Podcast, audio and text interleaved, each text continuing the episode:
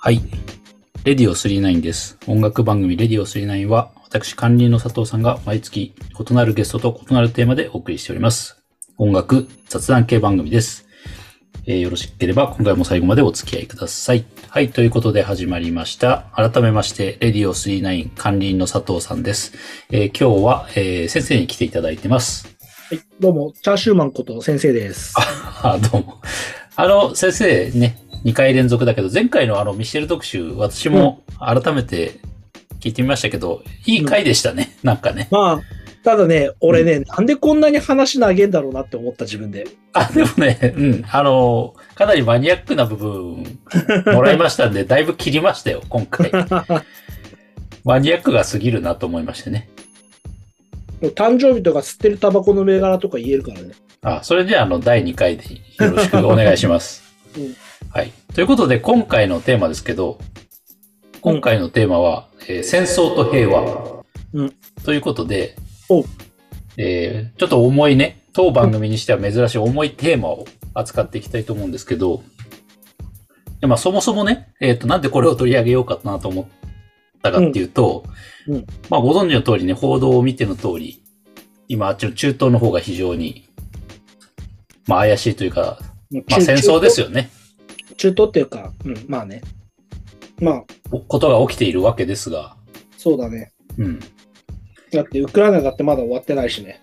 そう。で、まあちょっとね、こういうテーマって、まあ、あんまり他のポッドキャスト番組でも、このテーマを扱ってる番組を私は見たことがないんですけど、うんなんだろうね、テーマとして、なんで扱わないと思う重いのか、やっぱり。あのね、重いのもそうだし、やっぱね、あの、やっぱタブーにしがちというか、タブーにしてる政治の話は入ってきちゃうからね。で、なんか、このテーマってやっぱり、うん僕らが語るには何だろう、ていうか、語ったところで、うん。えー世界は平和にならないです、正直。まあね。あの、残念なことに僕僕らとかこのラジオで多分たくさん語っても、多分戦争は多分止められないんじゃないかなっていうのは、これは多分真実だと思ってるんですよ、僕は。うん。うんそれはね、うん残念なことに真実だね。残念なことだし、だって僕らがこれを取り上げることによって戦争が止められるんであれば、なんか、苦労しないじゃないですか。もうもう俺も今ね、全く同じ言葉をだって誰も苦労しねえよ、こんなんで止まったそうら。。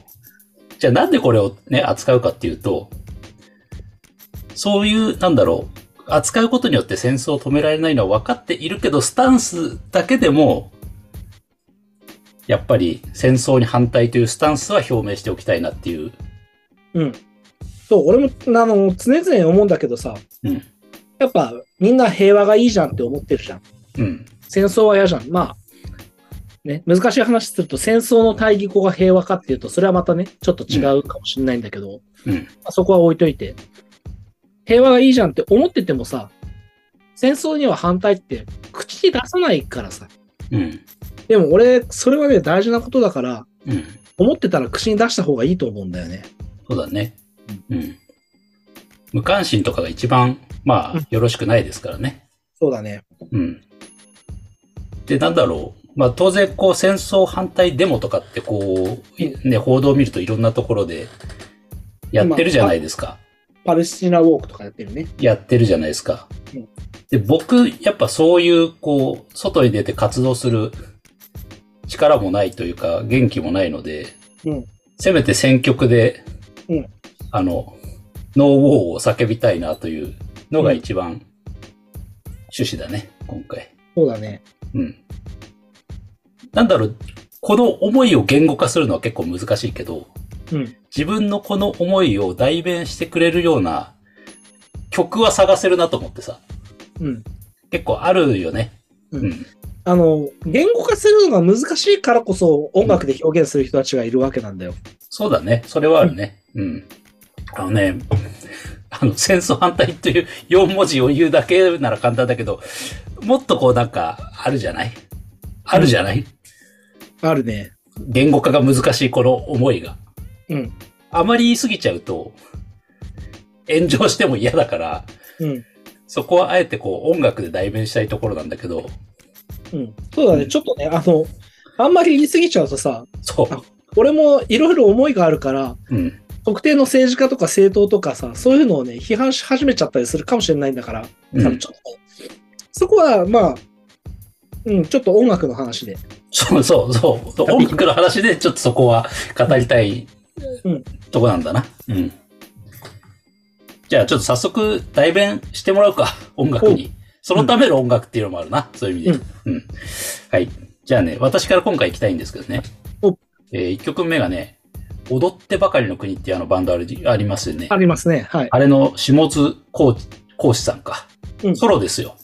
うんで、そのソロの歌集、ソロアルバムの中でダンシングっていう曲があって、うんこれがもうね、僕の今の気持ちのある側面としてはすごくぴったりうんうん。な歌詞なんですね。なるほど一番印象的な歌詞にさ、うん殺し合うな皆兄弟っていうのをずっとこう叫ぶんだけど、いうん。や、まさしくこれだなと思って、うん、この言葉が染みました、今回ね。そうね。うん。で、もう一曲がね、これはちょっとね、古い、あの、今の下津越さんの歌はね、2018年ぐらいのアルバムなんだけど、うんもう一個がね、えー91年のね、トンネルズの曲なんです。へえ。で、トンネルズのね、これ多分紅白とかでも歌ったと思うんだけど、えーっとね、情けでっていうあの、秋元康さんが作ってる歌詞をねおう、ん曲なんだけど、うんこれってまさしくでもあの、91年ってあの、湾岸戦争やってたんです。うん、そっか。そう、それをテーマにしまあ俺は小た学、1年生だからさ、うん、よくは覚えてないけど、確かにそういう時代だね。なんかやってた記憶がおぼろげながらにあるでしょ、そういう。そうだね。で、それをテーマにしてる曲なんですけど、その中に出て、これもね、歌詞が結構染みるというか、なんかもう今の情勢を表してるようなあれなんだけどさ、遠い国の不幸せ、対岸の火事なのかっていううん。歌詞があるわけですよ、一節が。91年に作られた曲でね。うん。これってなんかこう、なんかまさに今の日本人の我々に刺さる言葉だよなっていうふうに思うわけですよ。うん。そうだね。遠遠いじゃないやっぱりあの辺って日本から撮ってみれば、うんやっぱり関係ないっていう思いってどうしてもねテレビだけで見てるとうん思う人もいると思うんだよね、うんまあ、だって日本にだっていつ火種になるか分かんない場所はあるからね。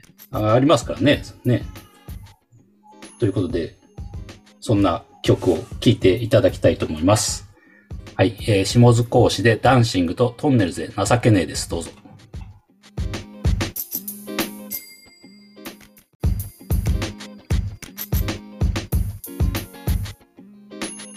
はい、えー、下津講師さんとトンネルズをね、聞いていただきました。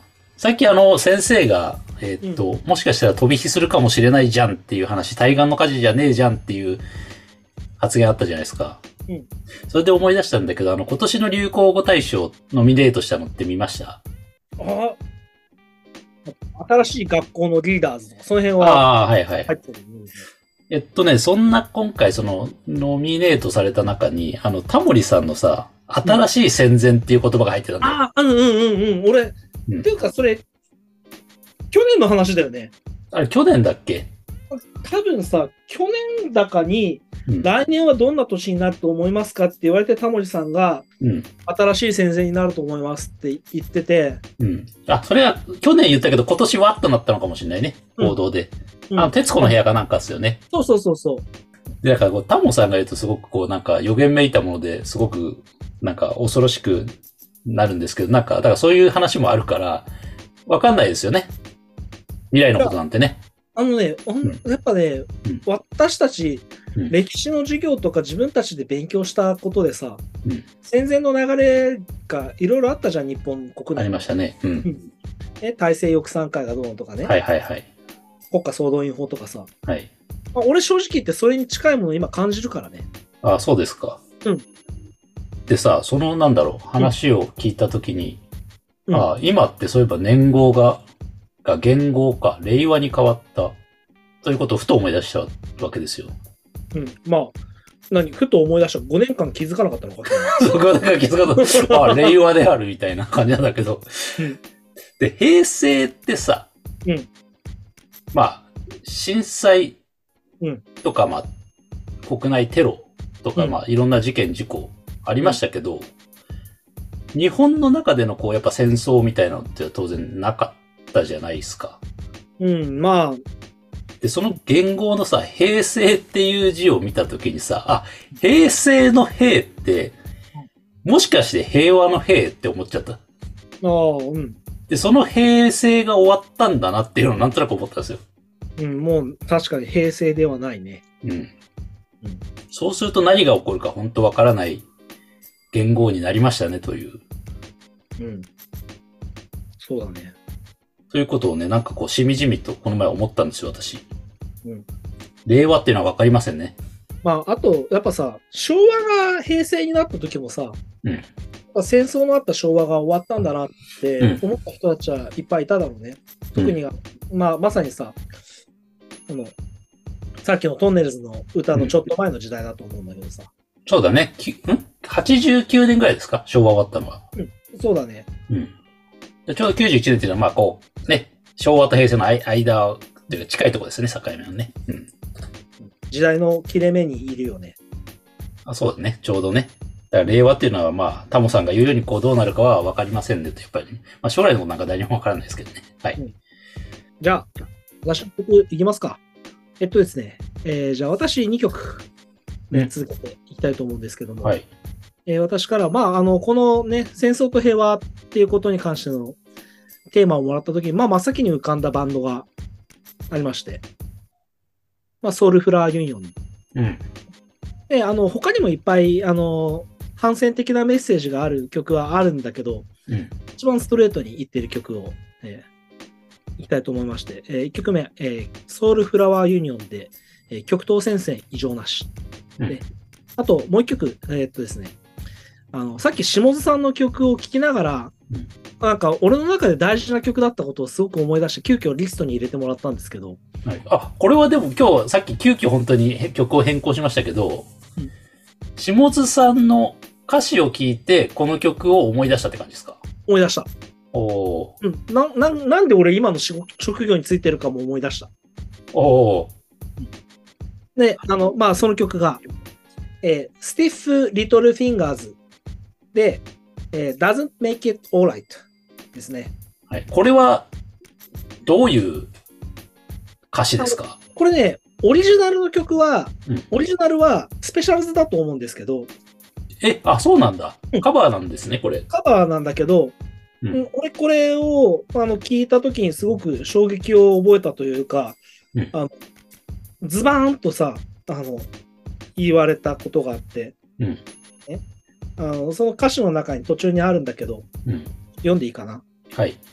あの、just because you are a black boy, just because you are a white, doesn't mean you got to hate him, doesn't mean you've got to fight っていうバースが、うんうん。大体わかりましたね。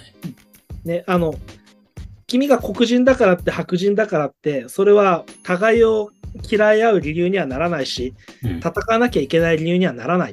まさにあの、下津さんが言ってたことだよね。うん。歌ってましたね。うんだから、まさにね、それを思い出したので、うん、聞いてほしいなと思います。えー、では、え2曲続けてお聴きください。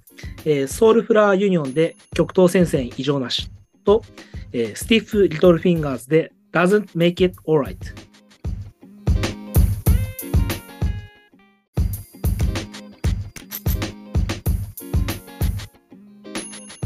うん、うん。あのね、ちょっとすごくストレートすぎるかなと思ったんだけどさ、うん。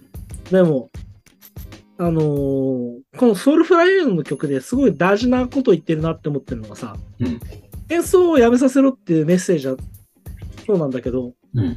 あのね、歌を連れてけって言ってるんですよ。おう。鼻歌歌いながらなんですよ、うん、これは。うん。あの、戦争とかさ、本当生きるかせ死ぬかの世界になるとさ、うん。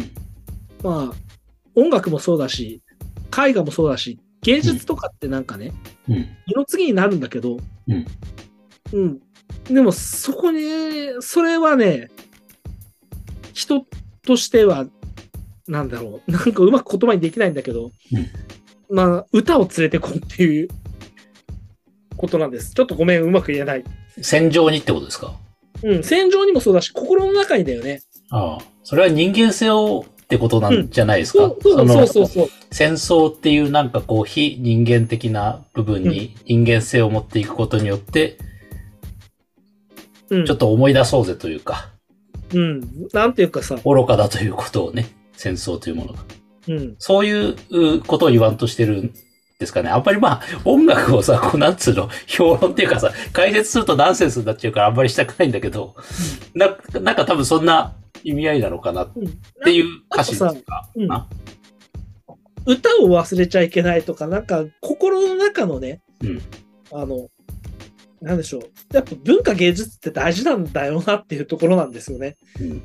うんあと、もう一曲聴いてもらったさ、うんスティーフ・リトル・フィンガーズの曲はね、うんあの、さっき下津さんの曲を聴きながら、うん俺もこの曲を思い出したんだけど、うんうん俺そういえばね、あの、うんこの曲を流したくて、中学校の英語の先生になりてえなって思ったのがね、あの、中学校の英語の先生にうんなった理由の全てではないんだけど、うんそのうちの結構大事なワンピースだったので、ね、ちょっと今思い出した。これが欠けてたらちょっと、ちょっと違う人生になってたかもうん、というしれかな、い。こう、これをね、うんあの、なんだろう、未来ある子供たちに聞かせなきゃいけないって当時のね、大学生ぐらいの俺が思ったんだろうね、きっとね。なるほどね。なかなかじゃあ、思い出深いというか、大事な一曲でしたね。うん、あの、先生なにとってね。ね、ちょっとね、うん。まあ、めんどくせえこと言ってごめんって感じなんだけどさ、あの、今起こってる戦争とね、うん。あの、まあ、これって多分あの、人種差別に対する反対の歌なんだけどさ、うん。まあオリジナルがスペシャルズで、スペシャルズなんか白人と黒人のミックスのさ、そういうカルチャーが来てるんだけど、うん人種差別反対の歌なんだけど、人種差別反対とうん戦争反対ってまたちょっと次元の違う話のようでいて地続きなんだよね、これってすごく。うんうんうんうん。あの、隣にいる自分とは違う人を大切にしなきゃいけない。うんそれって、自分と違う宗教や国やバック、自分と違うバックボーン持ってる人も、うんあの、大事にしようっていうこととすごく地続きだなって俺は思ってるので、うんなんかそういう大事なメッセージを思い出させてくれました。うん。いもうちょっと気軽に行こうか。うん や、このテーマを選んだ時点で気軽にはいけねえ。まあ、今いろいろ報道というか、まあ、ネットレビューをつければあのニュースばかりやってますよ、もうほんと。うん。大体ね、トップニュースで。で、まあ、2年前ぐらいに、まあ、ね、ロシアがウクライナに侵攻したっていう事件うん、あったじゃないですか、始まったじゃないですか。もう2年も経つのか。あれもう今600日らしいですけど、もうそうか。みんな慣れちゃってますよね、あのことがうん。日常化しちゃってるでしょ。僕らも、テレビ見る僕らも。ね。なんかそういうのが一番僕は恐ろしいなと思って、今回の件も、ちょっとほら、気づいてみたらまた1年とかうん、 2年経っててさ、なんか、ああ、またこのニュースやってるよぐらいの感覚になってきちゃうのがやっぱ一番なんか怖いなって思うんですよね。戦争って一回始めちゃうと本当に終わるのが多分難しいんだろうね。うん。まあね、うん。あの防衛本能としてはわかるんだ。うん。ニュースでさ、本当にいちいち全て感じ取って心痛めてたら多分気狂ってしまうんだよ。うん。あの、ソウルファイヒョンのあの曲じゃないけどさ、うん。死んでんのは子供たちだからさ、うん。だからそういうのもあるから結構ね、テレビを見るのは辛いですよね。まあ、うん、でもさ、その痛みはね、うん。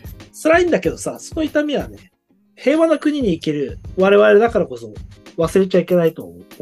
うん。まあ、またトンネルズに戻りますよ、そうすると話がね。うん。遠い国の不幸せ、対岸の火事なのかに戻りますけど、話は。うん。なんかこう、よく、この世界は素晴らしいとか、うんあとはまあ、某有名歌手も、It's a Wonderful World って歌ってる古い音楽家の人もいたじゃないですか。うんでもなんか、いや、僕もね、あの、実体験としてそう思ったこともあります。私にもそんな時代がありました。うんだけど、やっぱ最近のこういうニュースとか世界情勢を見て、この世界は本当に It's Wonderful World なのかという、足り得るのかという疑問を抱かざるを得ない時もあるよね。うん。だし、あの、いつはワンダフルワールドもさ、うん。皮肉もあると思うよ。あ、そうなのよ。そうなんです。あの、アイロニーですよね。だしね、あの、今日ね、あの、うん準備しといて、さっき土壇場でちょっとリストから外れたさ、うん中村和義のゲルニカっていう曲をね、うん。ちょっとギリギリでレスリストから外して、セープリトルフィンガーズかけてもらったんだけど、はいはい。それもすごく大事な曲だしね、あの、中村和義が歌ってるで、素晴らしき世界うん。の歌詞の中もね、うん全然素晴らしくねえじゃんっていうことを素晴らしき世界って言ってるからさ、うん。そうなんだよな。皮肉なんだよな。素晴らしき、この世界は。It's a Wonderful World はね。まあでも、素晴らしきこの世界と言えるように、いつかなりたいよねっていう希望は捨てずに。うん。うん。そして無関心が一番良くないっていうのは、うんなんとなくわかるんで、せめて選曲で、代弁はしていきたいかなっていうふうには思いますね。そうだね。あの心の内に持っときながらさ、やっぱり、あの、ステートはしていくべきだね。そうだね。いや、本当は今日、この回で語ろうと思ってたことが数ページ分あるんだけど、うんノート。どれも使え、使えないんだよね。危ないっていうか、危ないっていうか、表現がやっぱり、政治的すぎて。うーん、っていうかやっぱりね、そこまではやっぱり、この番組で言うべきじゃないというか、やる、言うんであれば別番組を作るべきだなっていうぐらい、やっぱりね、 うん、これ言っちゃいけねえよなっていうのはやっぱり、ありますね。うん。雑談番組ですから、だって。あれ、生活の役には全く役ない立たないことをね。立たないことはあれなんですけど、ちょっとね、あまりにも。はい。ということで、選曲、曲に行きたいんですけど、あ、いきますよ。はい。僕が最後にちょっと今日かけたいのがね、真心ブラザーズの素晴らしきこの世界、さっきも言ったんだけど、うんえっ、と、この曲ってすごい面白くてさ、うん前半部分は、あの、なんだっけな、帰り道とぼとぼ歩いてると、どっからともなくカレーの匂い、うんみたいな、本当に、なんかこう、日常の素晴らしい世界の描写があるんだけど、うんこの曲、後半から一気に、こう、急転直下でさ、曲調も変わるよね。曲調も変わって、ものすごい政治的なことを言い始めるでしょ。偽善者と言われて自殺する人たちがね。そう。正義のアメリカ、ミサイルぶち込むと。うん。飢えた子供の目つきは鋭くっていう歌詞があるでしょ。あるね。で、これを、素晴らしきこの世界って最後言うでしょ。うん。やっぱ、これ皮肉なんだよね。ってことで僕はやっぱこの曲はもう絶対かけたいなと思ってたんで、うんまずこの曲うんかけます。でね、あの、僕選んだのはね、うん。下山で、えー、Absolutely Imagination っていう曲を。まあ、これはあの、直接的にね、戦争反対ってことを歌ってる曲じゃないんだけどさ、そうだよね。これ、なんかそこまで戦争イメージはないんだよね。まああの、あの強引なこじつけでね、うん。あの、えーっ、と、ジョン・レノンのイマジンをね、もっとアブソリュートリーにした感じで。 そういう解釈ね。もう想像力だよ、想像力。大事なのは想像力なんだうよ。ん。っていう僕とね、こ。れ、あの、今年下山のライブ行ってこの曲、本当に良かった。ああ、そうなんだ。僕俺、ライブ会場でこの曲初めて聴いて好きになった。あのね、あと、この曲はさ、うんあの、すごいよ。あの、日本でロック史のさ、うんタブーに踏み込んでるよね。もうす、まあさ、ブルーハーツなんて過去だって言ってるじゃん。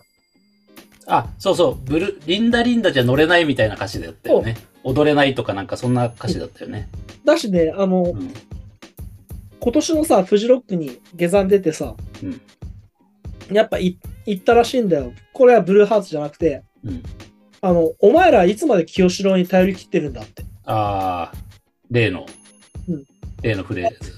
俺もさ、清志郎大好きだしさ、うん。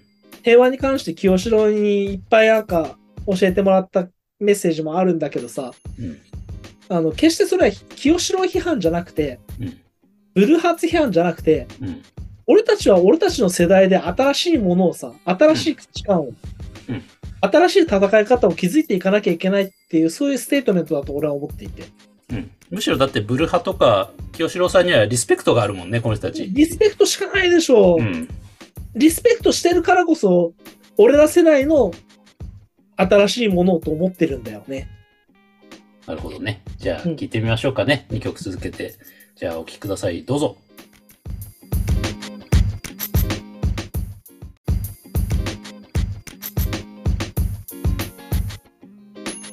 いやあのーこの番組ではこれが限界ですもううん。この番組というこの枠組みではねただ、やっぱりさうん、あのー聞いてる人たちには、ぜひ、想像力でさ、うんいろいろ膨らましてほしいなっていうところはあるよね。そうね想像力は大事ですねもうねあとやっぱさ、この番組というかね、あの、メディアの限界もあるからさ、うんやっぱここで特定のね、政党、政治家を批判することは俺はしないんだけど、うん。あえてここではね、あの、うん仲間内の飲み会ではいっぱいするけどさ、うんうん平和に関して思うこととしてはさ、我々ができることとしては、あの、確実に投票には行こう。選挙には行こう。俺、これ、どこに投票しよう、しろとはね、それは言ったら、あの、1000超えちゃうからさ、うん言わないけど、そうだね。自分の頭で考えて、うん。あの、自分たちの生活と平和を守っていくためには、どうしたらいいかをちゃんと考えて投票には行こう。あの、これ、これもね、無関心がね、一番民主主義に対する、あの、なんでしょう、罪だと思うんですよ。うん。あの、これは俺の、今言えるマックスだけどさ。はい、ということで、いろいろ言ってきましたけれど、まあ今日はね、別に私は、誰が悪いとか、誰がうんいいとか、そんな発言は全くしてないので、まあ、まあね。こう戦争というもの全体に対して今日はちょっとそうね。うん、試そ験、うそう。試験というか、まあ、個人的見解を述べたまでで、特定の何が、ね、いい悪いではなくて、うんまあそこはもう、イマジネーションですよね。イマジネーションで、 別に一丁。イマジネーションで、あの、皆さん考えていただければ。今日はなんかいろいろ P を入れる必要がありそうなところが多々ありましたけ ど、まあね。まあこの番組ではもうこれが限界です。でほら、他のだって、ポッドキャスト番組とか聞いてもこのテーマ扱わないもん、やっぱり。うん。ただ、俺はね、ポッドキャストとかさ、うん。あの、電波に乗っかっちゃうとうん難しいけど、うん俺は普段の生活の中でさ、うんもっとカジュアルに政治の話はしていいんじゃないかと思ってる。日本は結構そういうのがタブー視されてるからね。そうなんだよね。なんかさ、どこどこのうん。誰々が、どこどこ党の誰々がこんなこと言ってたみたいなことをさ、うん言い始めたらなんかそれだけでなんかこいつやべえやつなんじゃねえかって、政治の話しただけでやべえやつ扱いされる空気あるじゃん。なんかね、変人を見るような目で見られ始めますからね。まあ、うん、俺は若干そういうふうに見られてるんだけど、まあ、ということで、はい。今日はね、あの、こんなテーマを、当番組、雑談番組ですが、担々麺と唐揚げの店、レディオ39として預かって、扱ってみたと。もうこれ以上やるんであれば、もう、別番組になります、ここからは。 でも、まあ、地続き地続き、地続き、地続き。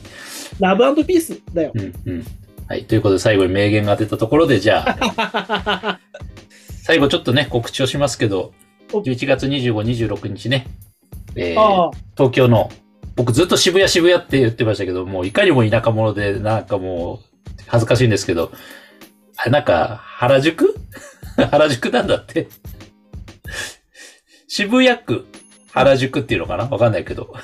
うんと、えーっと、東京でしょそう、東京 です。まあそこのね、ジャケ聞きで、あのね、当番組のアナログサイズのジャケットも飾られて、レアな武藤さんのコメントがそこで読めますので、もお時間ある方はね、それぜはひ、うん。あの、ジャケ聞き終わった後に発表しますから、そのコメントちゃんうと。ああ、楽しみにしてます。あの、武藤さん会で。で、あの、えーと、武藤さんが後で、こう、コメントしてくれるらしいので、ご本人からね。いあ、ろいそうなろん。ですね。レポート、レポートがあるらしいんですはい。つまり、武藤さんは多分、行くそうです。あ、い、言ってほしい。だっけて、け現地に行ってレポートをしますということだったので。してくれ。はい。で、武藤さんというこのデザイン系の人の目から見た他の番組のこのジャケットが素晴らしかったっていうのをね、ちょっとねレビューしてくれるなるほどなるようほおど。願いしましたんで。ジャケットで、このジャケットが良かった、こんな感じで良かったから、これはおすすめみたいなことを言ってくれるわけかな。あそうそう。あの、本職の人の目から見てデザイン系のね。ー一応あの、今年中にもう1、2本武藤さん会が多分あると思いますんで、まああの、今日のね、非常にこう、ポリティカルなうん回とは打って変わって、僕と武藤さんが今やろうとしてるのは、 もうすっごいはかけ離れてますけど、あの、今年のベストバイとか、あベストムービーとか、あの、この動画にお世話になったよね、みたいな YouTube。ー、なるほどね。ということで、あとは、あれですね。えー、今募集しているのは、えー2023年のリスナーさんベストトラック、リスナーズベストトラック。応募してたじゃないですか、前回。見してる時も。してたね。いっぱい来ました。おー。いっぱい、あの、ありがとうございます。いろいろあの、皆様ね、お便りいたお送っていただきまして、リスナーズベストトラック。結構ね、面白い感じのね、 面白い感じの採点になりそうです。へえ。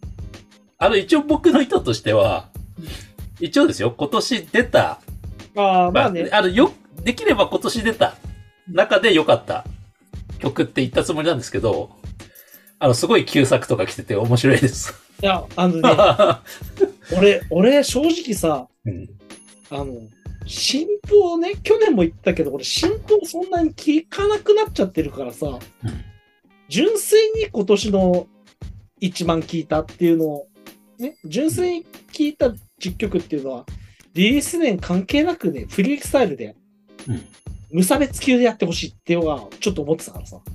それであれですよ、裏ベストトラックですよ。裏ベストだとさ、逆にあの、今年のリリースは覗くって感じ今だ から、年覗く覗く。覗くでしょ。だからさ、無差別級でやってほしいのよ。あ、無差別級でね。なるほそうどですねね。だけど、あそういうのが来てるわけでしょ。みそうねみ、そうそうそう、無差別級で来てますね。ということで、まだまだ募集しておりますので、だいたい年内いっぱいぐらいまでお送りいただけますとね、あの、楽しい採点になりますんで、1曲でも2曲でも構いませんので、どうぞよろしくお願いいたします。それと、あの、Spotify で星の評価、あの、ね、できれば5をつけていただけると、 そうです平ね。均点が上がりますんで、嬉しいですね。はい。あと、フォローお願いいたします。というあたりでよろしいですかじゃあ先生、今日は。で、はい我々も難しいテーマを扱ったんで、だいぶ感情揺さぶられてますんで、徳井先生。ねまあね、うんそうですね。うんそうですね、今日は。